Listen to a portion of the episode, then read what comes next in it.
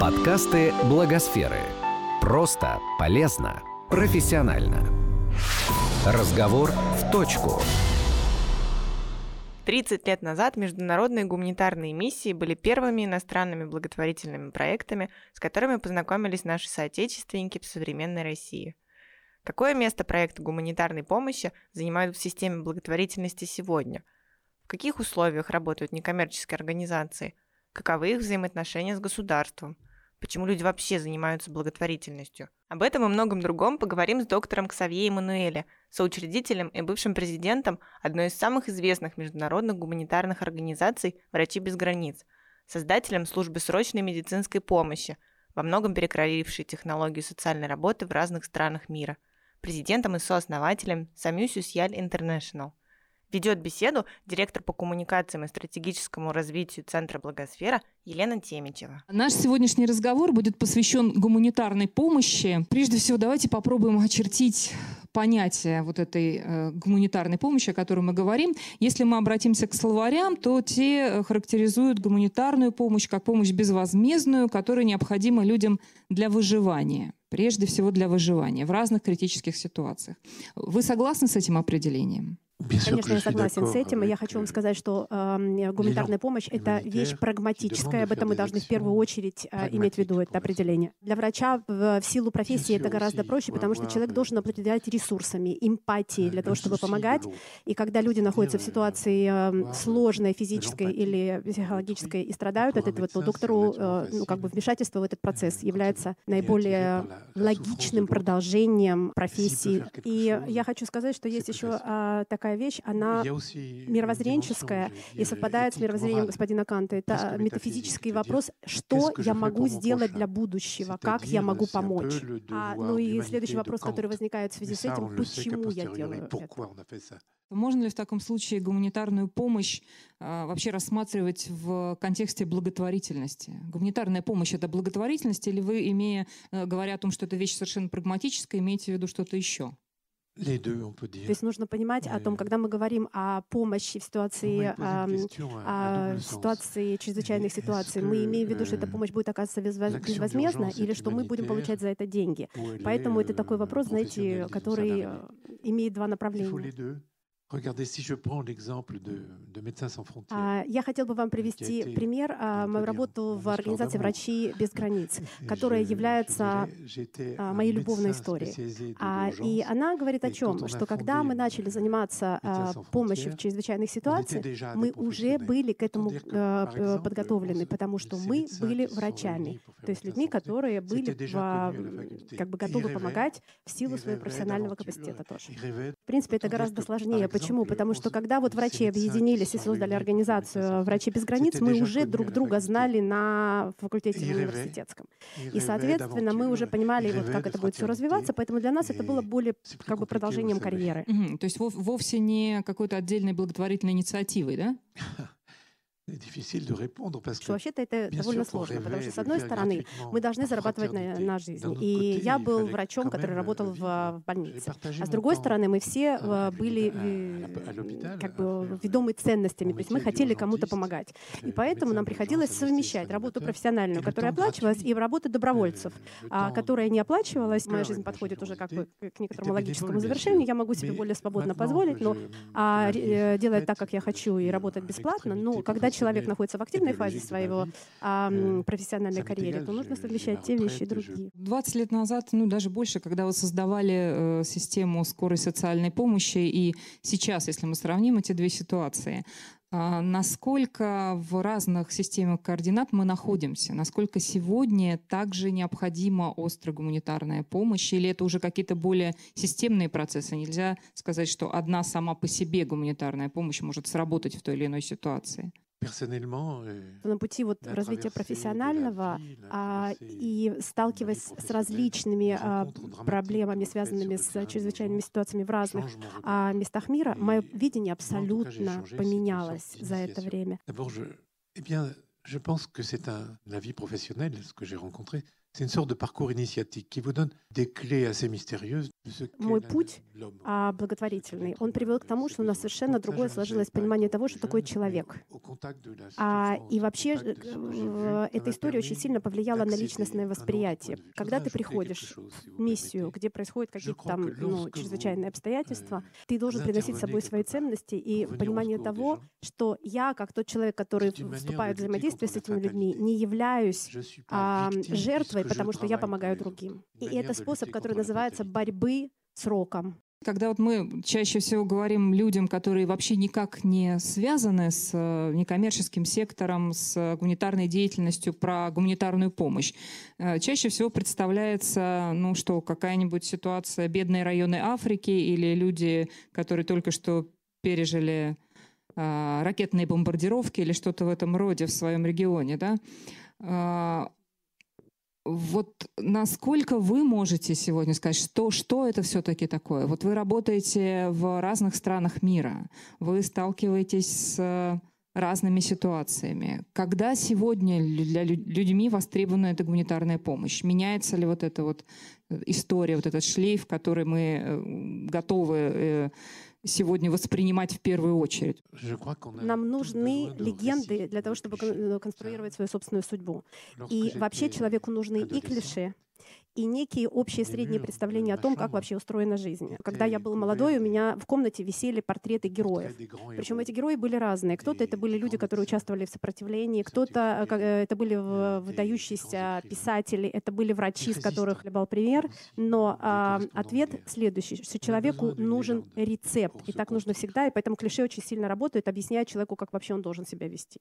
Mais je vais ajouter quelque chose. Они нужны обществу, они нужны человеку для того, чтобы конструировать свои собственные поведенческие паттерны. А, но вообще все, что касается благотворительной помощи, это та же самая история. Она должна быть иметь сценарий. И в этом сценарии есть некие главные важные игроки.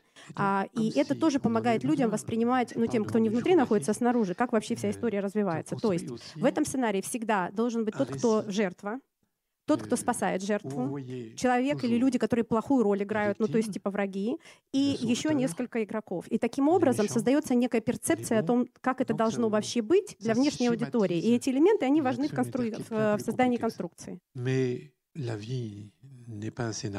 Когда мы смотрим о том, что такое э, помощь э, в ситуации чрезвычайной, да, то мы думаем всегда, что это где-то далеко. Это, допустим, Юго-Восточная а, Азия, это Африка, это Латинская Америка. И это меняет абсолютно наше восприятие. То есть мы думаем, что э, несчастье и проблемы — это всегда кто-то страдает очень далеко и мешает нам увидеть то, что у нас находится под ногами. То есть то, что находится рядом с нами и в нашей стране. И в этом заключается парадокс. Здесь я хотела бы опять вернуться к истории более метафизической и философской, что на протяжении всей человеческой человеческой цивилизации есть такое понятие, как человеческая сущность и сообщество, да, и человечность. Вот так вот. Это главное качество, которое характеризует весь мир с, момента его сотворения и на протяжении всей цивилизации. Euh, я рассуждаю как человек очень пожилой, но я хотела вам сказать, что это всегда соединение того, что рядом и того, что далеко. И, и в этом заключается концепция помощи. И она такая нелинейная на самом деле, но не смотрите на меня, что я человек пожилой, поэтому я так рассуждаю. Но это все очень сильно касается касается концепции философской и отношения к миру и к жизни. Je voudrais encore ajouter quelque chose, si vous permettez. Un écrivain que j'aime beaucoup, il parlait de я хотел бы вам э, рассказать о, об одном писателе, которого, кого я любила. Он рассказывает, ну, кто мне нравится. И он рассказывает историю летчика а, во Вторую мировую войну, который спрыгнул с, э, ну, спасся во время бомбардировки. И, и этот человек говорит, что наша жизнь состоит из двух основных элементов. А, из нашей ежедневной жизни и жизни так называемой трагической. То есть, условно говоря, условно наша э, ежедневная жизнь — это все, что мы делаем, ну, там, а, каждый день. Тривиаль, c'est la vie de tous les jours où je vais, je viens, euh, je fais des rencontres, euh, j'essaye d'être bien avec les autres. Парадокс заключается человечества в том, что мы мечтаем о трагической истории. Это трагическая вторая жизнь, о которой человек мечтает, это история Буду ли я помогать? Обладаю ли я чувством эмпатии? Свойственны ли мне какие-то порывы э, очень высокие? Люди все время мечтают о некой трагической истории, которая на самом деле, к счастью или к несчастью, случается довольно редко в нашей жизни. И как раз вот помощь благотворительная помогает вам реализовывать вот это желание трагическую жизнь. Ксавье, вот вы, когда описывали систему работы вашей срочной службы, вы говорили, что вы создавали ее прежде всего для работы с отверженными. И вы называли, например, такими отверженными бездомных. А кто еще сегодня является этими отверженными в нашем современном обществе? К кому э, относится вот эта необходимость обращаться? Exclusion. Euh, si on prend l'origine du mot exclu en France, en tout cas, ex c'est un suffixe qui veut dire en dehors. Éclu, éclusion, c'est le en dehors du clos. Нет таких слоев населения, которые бы, или там представителей социальных э, страт, которые бы не касался этот вопрос. То есть отверженным социально исключенным может стать может любой? Может стать абсолютно любой по разным причинам. Но если посмотреть на этот вопрос в более широкой современном контексте, то, собственно, исключенным может быть любой, население, любой кластер. Это не только люди, которые живут на улице, и это связано с очень часто проблемами психиатрическими. Это могут быть э, влияние эффекта старения. Это может быть э, разные люди, употребляющие употребляющие там, допустим, наркотики и так далее. Но вообще, в принципе, это касается абсолютно всех. И а, пример следующий. Например, а, выросли дети, люди остались одни. И из-за того, что они стареют, они являются в некоторой степени исключенными из общества. Девушка, которая не сдала экзамен, не смогла поступить в университет, она считается неким образом не сдавшая экзамен и исключенная из общества. К чему мы это говорим? Мы говорим о том, что никто не застрахован в современном мире от того, чтобы быть исключительным. И на самом деле нет таких паттернов, потому что очень легко можно самому в какой-то ситуации стать исключенным из сообщества. Mais vous savez, pour s'approcher de quelqu'un qu'on sent exclu, Например, возьмем человека, который страдает, ну, переживает терминальную фазу э, рака, онкологии. Да? У этого человека априори сужен круг социального общения. Это означает, что ему помогают гораздо меньше. Или та же самая история, когда вы видите кого-то в метро, кто выглядит не так, как вам бы хотелось. Человеческая натура устроена так, что нам хочется отстроиться от этого. Не хочется общаться с, ну, с, с, со страданием. И, соответственно, мы хотим некоторым образом нивелироваться от этого, ну, отстраниться от этого человека. Человек хочет защититься, и это такова природа. Для того, чтобы общаться с такими людьми, нужно сделать усилия над собой. И это усилие, оно короче и менее затратное, если ты профессионал, если ты врач, да, и это часть твоей работы. А, но при этом а, нужно понимать, что нужно побороть некие свои при ну, как бы клише или представление о том, как это все устроено. И вот в этом заключается, собственно, и ситуация. Все из э, тех, кого вы можете назвать социально исключенными, и являются объектами вот той самой системы срочной социальной помощи, которую вы создали? Или нет? Или только отдельные категории в каких-то определенных ситуациях? En fait, il y a différents degrés. L'exclusion. Un, un, sociologue, un psychosociologue français qui s'appelait Alexandre Wexliard a décrit les quatre stades de l'exclusion. Par exemple, quand vous voyez des clochards. Le premier stade, les gens savent Есть четыре основных стадии. Стадия номер один — это стадия агрессии. Это когда человек не включен в общество, но он активно борется и говорит, я такой же, как вы, у меня такие же права, у меня такие же нужды, помогите мне. И чем больше этот человек толкается к обществу, тем больше общество его отталкивает, да, но его не принимает. Стадия номер два — это стадия э, депрессии. Это когда человек не делает активных шагов, и при этом он делает вид, что ничего не происходит, да, то, то есть как бы ничего, со мной ничего не произошло. И это та стадия, где чаще всего бывает наркомания, где э, алкоголизм и все остальные остальные вещи происходят вот именно на этом уровне. Après, il y a un autre stade, parce que c'est pour sauver la face.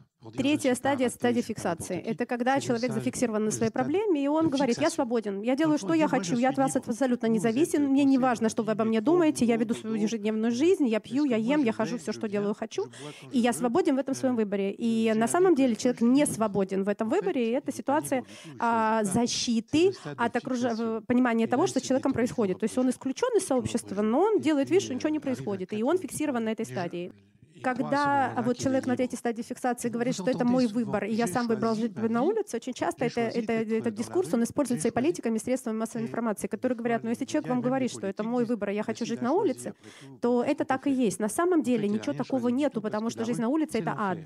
И, и потом наступает четвертая стадия, стадия забвения, назовем ее так. Жизнь на улице — это история, где э, очень плохо, некомфортно, где нет еды, где нет защиты, где случаются драки и все остальные истории. Общество на это не обращает внимания, потому что это общество, ну, как бы, эти люди вообще отбросы, да.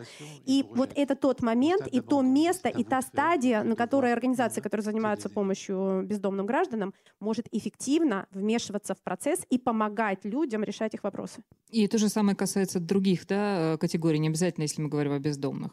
Vous savez, beaucoup de catégories euh, sociales касающихся других э, э, представителей э, населения. Например, если человек долго находится без работы, то он теряет позитивное ощущение себя и своего места в этой жизни. Да? И казалось бы, что вот вещи, когда происходят там взрывы, у человека формируется так называемый посттравматический синдром, который известен в психологии, и как с ним работать. И кажется, что вот это только такие срочные, ну, шокирующие вещи, которые, как, например, взрыв или там, террористический террористические попытки на это влияют. Но на самом деле это не совсем так, потому что человек, который находится внутри а, некой проблемы в течение долгого времени, он может у себя создавать и, или э, делать паттерны, связанные с посттравматическим синдромом. Просто это не так очевидно, да, и эта вещь, которая деградация, она происходит постепенно. И это то место и время, когда некоммерческие организации могут заниматься этим. Давайте немножко помечтаем, доктор. Скажите, пожалуйста, вот если бы вы представили себе идеальную систему социальной скорой помощи, ну или гуманитарной помощи людям, как она должна была бы выглядеть, как она должна была работать бы? Какова в ней роль была бы государства, некоммерческих организаций, каких-то других институтов? Vous parlez d'idéal, moi aussi je vais vous répondre si je rêve, j'ai le droit. Je vais vous dire, depuis que l'être humain, garçon ou fille, vient au monde, euh, son premier jour, Parce que quand il était à l'abri dans le ventre de sa mère, tout allait bien. Il était, il respirait pas, mais il était nourri, Если вы меня спрашиваете про идеальный мир, я вам тоже немножко по по по помечтаю. И как это вообще происходит в идеальном мире? Вот ребенок рождается на свет, и пока он не родился, он чувствует себя в абсолютной безопасности, потому что он не ест, не пьет, мама его кормит, и у него все прекрасно. Но вот человек родился э, на свет, и он окружен, ну, в идеальной ситуации, любовью родителей, родственников, а всех, которые видят этого ребеночка, они его встречают и говорят, ой, какой классненький, такой симпатичный, ля-ля-ля и так далее. Потом человек растет, он становится молодым, девушкой или юношей, и он говорит, я прекрасен прекрасен, потому что я молод, полон сил, там всяких разных этих э, шарма возможного и так далее. Потом человек становится большим и взрослым, он становится, ну как бы, э, у него есть деньги, у него есть сила, и у него есть власть, и он хочет участвовать, например, тоже в политической жизни или что-то. Он тоже ищет любовь и понимание общества. А потом человек ну, стареет и начинает болеть. Он приходит к врачу и говорит, я старый, немощный, мне очень плохо, полюби меня, сделай так, чтобы мне было легче. И, соответственно, такая вещь все ну, как бы происходит. И мы на, на всех этапах жизненного пути мы хотим, чтобы нас любили, воспринимали и помогали. А как вы понимаете, ни государство, ни институции особенно не дают возможности человеку почувствовать себя любимым. И я хотел бы вернуться вот э, о том, о чем думали катары. Это одна из, ну, считается, ветвей раннего христианства, которые говорили, что единственная большая, ну, как бы вещь, которую мы можем сделать, это мы можем а, сожалеть, помочь преодолеть, заботиться о людях и помочь им перенести тягости бытия. И это самая большая и важная вещь, которой некоммерческие организации могут помочь а, своей целевой аудитории, то есть перенести перенести тяжесть нагрузки жизни для того, чтобы человек мог ну, как бы справиться с этим и, и продолжать жить. Какова роль в этом государства? Или когда мы говорим о гуманитарной помощи, вообще не стоит об этом упоминать? Вообще-то в области профессиональной благотворительности в этом контексте есть два, два полюса обсуждения. Одни говорят, что если есть право, то это право должно использоваться государством для решения вопроса. Вот у нас правовое государство, вот оно и должно решать вещи. А другие говорят, зачем нам вообще государство? Мы же занимаемся благотворительной помощью, мы должны сами без государства это делать. И это был такой, ну, как бы дискурс внутри сообщества. А потом месье Ширак пришел и говорит, а не хотите ли вы стать вдруг неожиданно министром? Ну, я подумал, подумал, думаю, ну, что бы, что бы нет нет да? Хотя вот эта дискуссия, и она довольно, ну, как бы такая профессиональная идет. Ну, нужно государство благотворительности, и может ли благотворительность, особенно ну, в части помощи в ЧС, работать без государства? А, oui, mais и это не столько конфронтация, сколько это обсуждение, это некий дискурс публичный. Здесь есть два разных подхода. Да? А, подход государственный, тот, который э, Ксавье называет холодным. Это когда государство берет и перераспределяет целый ряд вещей, не только э, денег. Э, и делает это так, что если все граждане этой страны, то у них разные подходы. То есть мы должны Иванову, Петрову, Сидорову всем дать все нормальное, одинаковое, исходя из того, что все равны, государство является инструментом перераспределения. Когда мы говорим о благотворительной деятельности или, допустим, помощи в чрезвычайных ситуациях. И здесь важная та ценность, которую приносит некоммерческая организация, работающая в этом направлении. Она говорит о том, что не все люди равны. Есть те люди, которые чувствуют себя комфортно в этой жизни, а есть те, кто страдают, а есть больные. И вот этот вот подход более горячий, это та ценность, которую может принести вот в нашу жизнь и работу некоммерческие организации со своими проектами. Давайте теперь из идеального мира к очень прагматическим вещам вернемся. Как вот конкретно устроена сегодня та э, работа в службе, которую вы возглавляете? Как это происходит? Где вы э, берете ресурсы на эту деятельность? Работают, э, кто работает в этой службе, да, кто, как происходит рекрутинг в эту службу. Вы хотите, чтобы поговорили о том, как мы формируем бюджет сегодня, где мы денежки берем? Интересные источники, откуда, в принципе, поддерживают ли, например, вас только э, частные доноры или, или государственный бюджет? Как это происходит во Франции? Tout est bon. Au SAMU social, où je ne suis plus, je suis retourné maintenant au SAMU mais c'est une autre affaire, SAMU médical. Mais quand j'y étais, euh, il y a des fonds du gouvernement, en effet, mais c'est lui qui décide de, de votre action, dans le fond. Конечно, в бюджете, в ну, продуктовой фандрайтинговой корзине сами, ну, САМЮ есть деньги государственные. Деньги государственные — это всегда деньги очень сильно, ну, как бы ограниченные. Это только туда, сюда и никуда больше. Puisque tu sais le gérer et tu sais combien il faut, t'as qu'à le faire. Мы всегда ругались на уровне там, министерства, которые люди говорили, тебе эти деньги не нужны, потому что мы знаем, куда их нужно направить. В конечном итоге я хлопнул дверью и сказал, ну если ты знаешь лучше, куда нужно направлять деньги, возьми и разберись с этим сам. Дальше есть вопрос эм, э, коммерческих денег от, от фондов или от э, коммерческих структур. Нужно собирать деньги от э, компаний и фондов. А это невозможно сделать, если тебя нет в средствах массовой информации. Тебя нет в средствах массовой информации, тебя нет нигде, тебя никто не знает, тебя никто не знает, знает, тебе никто не дает деньги. Да, и там как бы эта история, которая, она самовоспроизводящая в, в формате фандрайзинга. И есть бравые, смелые люди, которые дают частным образом деньги, потому что они считают, что эта тема важна, и потому что они понимают, что никто не застрахован от того, чтобы в каком-то моменте не оказаться вот, ну, как бы на, на обочине своей жизни. Вот из этих трех основных элементов составляется фандрайзинг. le personnel. Oui, le personnel, il faut le former. А теперь э, то, что касается ресурсов. Ресурсы нужно образовывать. Недостаточно иметь только одно широкое сердце и желание помогать. Этого, это необходимое условие, но недостаточно для эффективного управления проектами. Чтобы вам сказать на конкретном примере, как это происходит, вот что произошло со мной лично э, в ноябре 2018 года в Париже. Как вы понимаете, там тоже бывает холодно и все такое. А у САМЮ есть передвижной пункт, э, который ну, передвигается по местам, местам, где собираются люди без определенного места жительства. Я увидел такой такого человека, он сидел в углу и дрожал очень сильно, было понятно, что ему холодно. И все, я к нему подошел и спросил, у вас там все нормально? Он говорит, ну, я замерз. Он говорит, а вы хотите есть? У нас есть еда, мы можем вам возможность дать перед, перед самой, а, поесть и отдохнуть. И, и приблизился еще раз. И, и через несколько итераций человек поднялся и стал драться и из э, любезного человека превратился в агрессора. А почему это произошло? Это люди, которые работают с эксклюзивными категориями населения, должны понимать, кто они такие и как с ними надо работать. Потому что у этих людей потеряны все коды, которые защищают нас в реальной жизни. То есть, условно говоря, мы можем пойти домой, там скрыться еще. А когда у человека нет таких возможностей барьеров защиты, он возвращается к архаичным формам э, защиты себя и своего представления о своем месте в жизни. У этого человека была картонка, и он на ней сидел.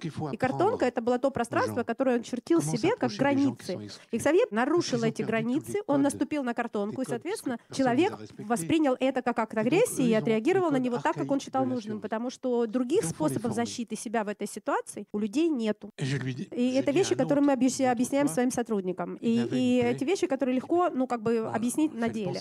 Вот э, был один человек, у которого была э, в плохом состоянии нога. Мы приклеили ему лейкопластырь и сказали, приходи в среду. И он не пришел. Почему он не пришел? Потому что у людей, которые находятся в этих э, социально уязвимых кластерах ну, общества, у них нет понятия времени. Это у нас есть, мы знаем, что мы будем делать понедельник, вторник, среда и так далее, и так далее. У этих людей нарушены все социальные связи с миром. И ощущение времени, оно не свойственно нам как таковым. И если мы не будем, ну, я имею в виду те люди, которые помогают и работают в этой сфере профессионально, понимать, как организован этот мир, то профессиональная помощь системного характера, она не, просто не будет реализована, потому что коды не одни и те же у нас у всех. Есть ли такой вид помощи, который вы считаете, что э, некоммерческие организации не могут оказывать?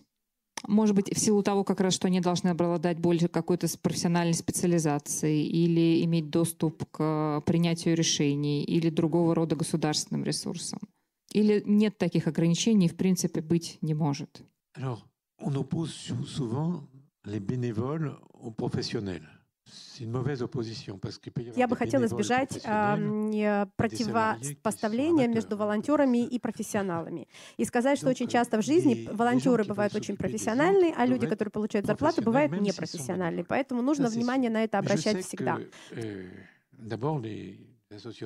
А второй вопрос заключается в следующем. В необходимости учиться работать с различными представителями органов государственной власти. И это не просто. Почему? Потому что есть постоянный а, ну, элемент напряжения. В чем он заключается? А, э, люди, работающие в органах государственной власти, относятся с неким принижением ну, в, в, взаимоотношении с, с органами, с, с некоммерческими организациями. А некоммерческие организации не бывают у них в долгу и говорят о том, что они вообще понимают социальной жизни и вообще во всех этих вопросах. Что повлияло а, лично на когда-то на вас а, в выборе а, этого пути быть нужным, полезным и оказывать активную помощь?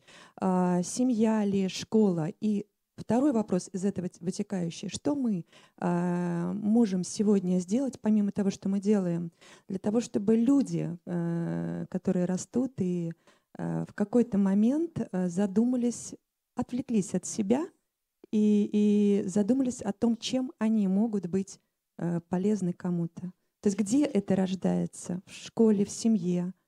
Как вы считаете? En effet, euh, l'exemple familial, mais pas seulement. Je crois qu'on a besoin d'un récit, on a besoin d'une légende euh, pour donner un sens. Et je pense que ce qu'on peut transmettre, c'est d'ailleurs les politiques l'ont très bien compris, on a besoin des, des, héros, des héros pour les adolescents. Mais moi j'ai fondé une association qui s'appelle Les Transmetteurs. Конечно, образец семьи — это очень важная вещь. А, и, конечно, дети учатся в семье, как это делать, но роль передачи вот этого сакрального знания, как стать полезным людям и нужно ли это делать, она принадлежит разным другим, другим важным вещам. В частности, в том, что людям нужны герои. И это вещь, которую политики очень часто используют. Они как бы, ну, как бы история про то, что с героев нужно брать примеры. Je fais des, des formations aux jeunes qui sont en formation professionnelle, par exemple. Я сейчас создал еще одну организацию, которую я переведу как тьюторы, да, то есть наставники, потому что это на самом деле с французского переводится как передающие знания, да, и это э, формат некоммерческой организации, в которой собрал людей, которые находятся на пенсии, а людей, которые врачи, средний медицинский персонал, преподаватели э, университетов. Для чего? Для того, чтобы эти люди рассказывали молодежи о своем пути и не с точки зрения формальных признаков, с точки важности передачи ценностей, важности знаний, рассказыванием о том, как твой собственный путь произошел и к чему это привело. У нас в мозгу есть некие нейроны, которые отвечают за, зер... называются так, так называемые зеркальные, которые говорят о социальной, дают нам форматы социальной euh, мимикрии, брания примера с кого-то и отражение, то есть построение своей карьеры с, с, отзеркаленной от кого-то, кто для тебя значимую роль играет. Нет ничего лучше, чем собственный пример. pour pas être inutile. Je dois transmettre à mes petits-enfants, je dois transmettre aux jeunes types. Посмотрите на мои седые волосы. Я всегда хотел быть хорошим примером своим детям, внукам, и хотел быть примером для других людей, которые от меня этого примера ждали. И мне повезло а, встретить на своем пути людей когда-то давно, которые нуждались в том, чтобы им объяснили, чтобы их научили, чтобы их показали. И поэтому э, доктор Мануэль благодарен всем людям, которых называют сотрудниками, соратниками, партнерами, коллегами, с которыми он прошел жизненный путь, потому что они повлияли на выбор собственные пути доктора Эммануэля ровно в той же самой степени, в какой он сам повлиял на это. То есть хорошее время, вобрано, встреченные люди, которые, собственно, и помогли принять это решение. Toutes les civilisations, à travers l'histoire, mais même à travers la géographie, quand les jeunes есть такое понятие, которое мы, ну, как бы, мы потеряли в сегодняшнем мире, это называется обряд инициации. Это когда взрослые люди помогают подросткам или молодым людям пройти а, некие количество ритуалов, иногда болезненных, которые говорят о том, что человек стал взрослым. И это то, что культуры, которые мы называем примитивными, используют довольно часто у себя. Эту культуру мы потеряли. И за, ну, одно из миссий взрослого человека — это помочь молодому и менее опытному человеку пройти обряд инициации, в результате которого человек придет и будет полноправным э, членом общества взрослых, неважно, это женщина или мужчина. В России, например, мы вас очень хорошо знаем. Э, вы достигли э, очень высокой степени признания среди вот, э, сообщества. Но э, возникает три угрозы, э, которые я просил бы вас прокомментировать и посоветовать, э, что делать в этих ситуациях, скажем, э, тем, кто пытается э, действовать так, как вы э, нам э, рекомендуете. Э, первая угроза – это как раз позиция государственных чиновников, которые обижаются, что некоммерческие организации делают какую-то работу лучше, чем эти чиновники. Есть некий элемент ревности, и он э, не всегда э, как-то грамотно разрешается, этот конфликт. А второй конфликт, э, когда вас, как э, благотворителей, как э, специалистов, как э, врачей э, упрекают в том, что вот вы этим помогли, а тем не помогли. Или тем помогли лучше, а этим хуже. То есть э, сами, э, скажем так, э, пациенты или жертвы э, высказывают вам претензии в неравном отношении к одинаковым ситуациям, как они считают. И третий конфликт – это упреки в том, что вы это делаете все-таки не ради благотворительности, а имеете в виду цель построение там какой-то политической карьеры э, и какой-то способ э, зарабатывания денег такой хитрый изобрели и так далее. То есть, э, как бы вот вы нам посоветовали отражать такого рода упреки и нападки, насколько они в вашей жизни встречались и что делать в этом случае? Oui, je vais, je vais essayer de répondre. Mais la chose que je sais, есть несколько моментов важных. А когда э, я ушел из организации МСФ, это мне было очень сложно да, уйти, потому что я был отцом от, от, от основателем организации, оторваться от нее было тяжело. Но я пришел в министерство. Почему пришел? Потому что я хотел поменять, ну, принести пользу и поменять какие-то вещи. И когда мы говорили с коллегами-министрами, они, кстати, говорят, меня любили. Они мне говорили, что ты хочешь от нас? Мы всегда так делали j'ai quitté. Puis il faut, faut quitter au bout d'un moment. Quand j'allais dans les institutions, les gens me répondaient. Ils m'aimaient bien d'ailleurs. Нужно быть лояльным и нужно быть готовым к тому, что тебя кто-то может унизить. Вот эти две вещи важные. И их нужно всегда брать в расчет, когда ты работаешь в этой сфере. On a toujours fait comme ça, euh, je m'en souviens. Органы государственной власти всегда крайне консервативны, очень плохо воспринимаются необходимость изменений. Это везде oui, les,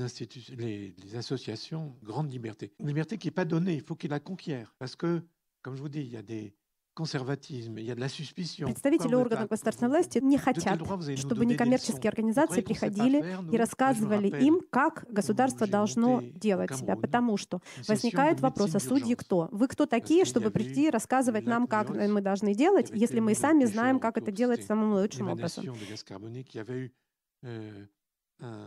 Пример из Камеруна. Взорвалась канистра с э, бензином, и э, разлилась она по озеру, и там погибло 100 человек. И э, была организована сессия, в частности, для, для, для врачей, о том, как помогать в ситуации чрезвычайных ситуаций, а, которая была. Пришел человек, который представлял органы государственной власти, и говорит, уходите отсюда, вы нам здесь не нужны, мы сами без вас справимся. Хотя все знали прекрасно, что они не справятся.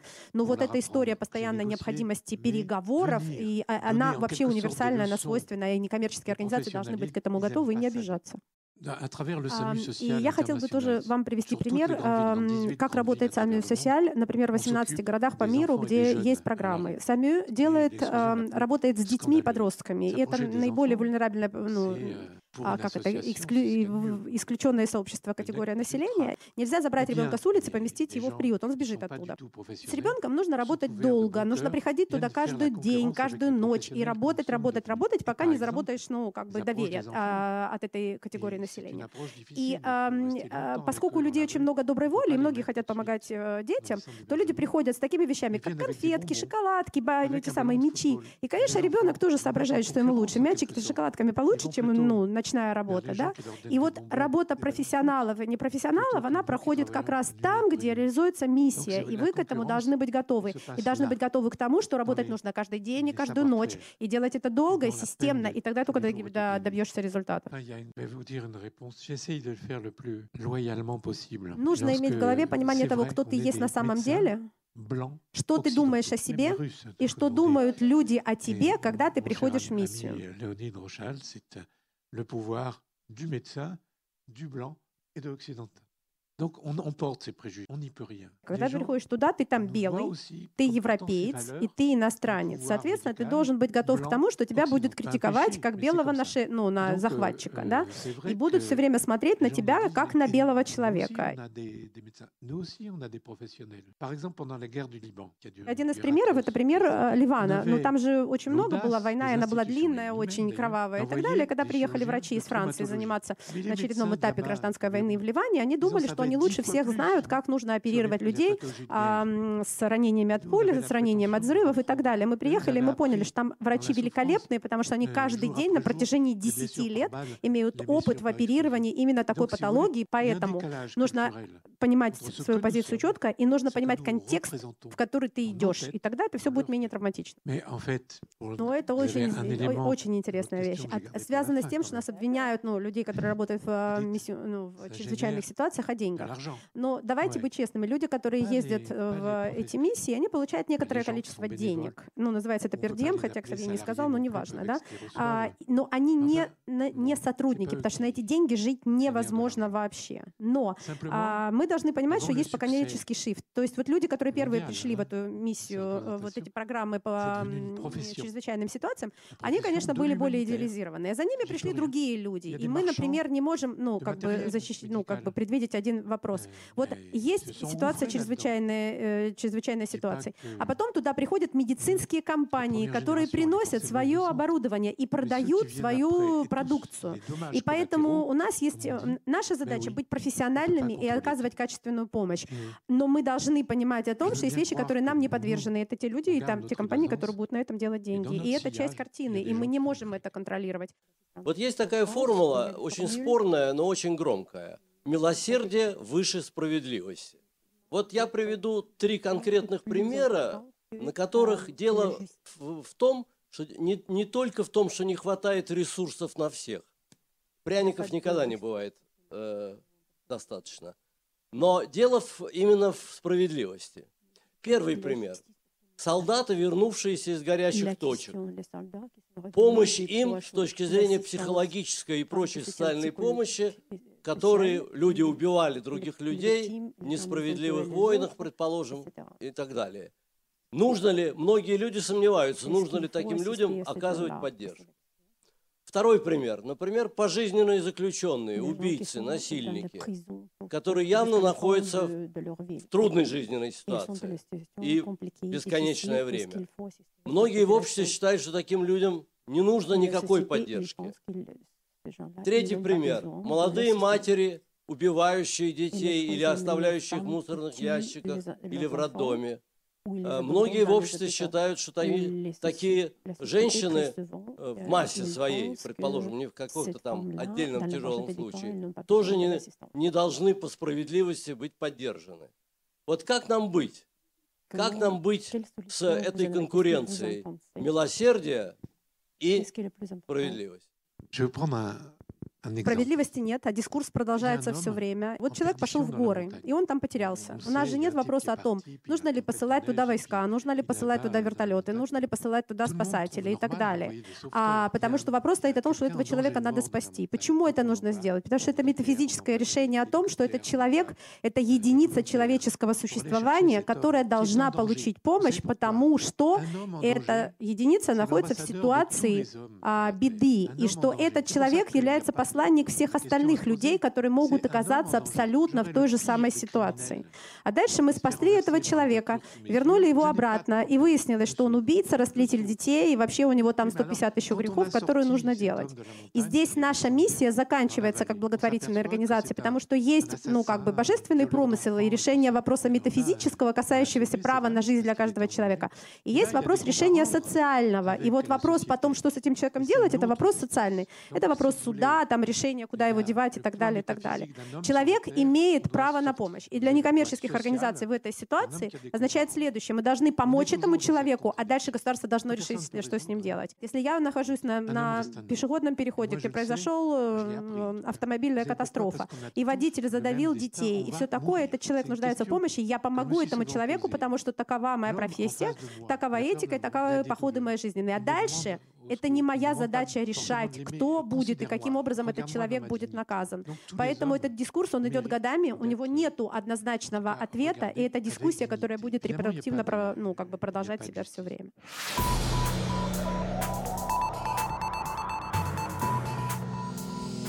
Этот подкаст создан с использованием средств гранта президента Российской Федерации на развитие гражданского общества, предоставленного Фондом президентских грантов.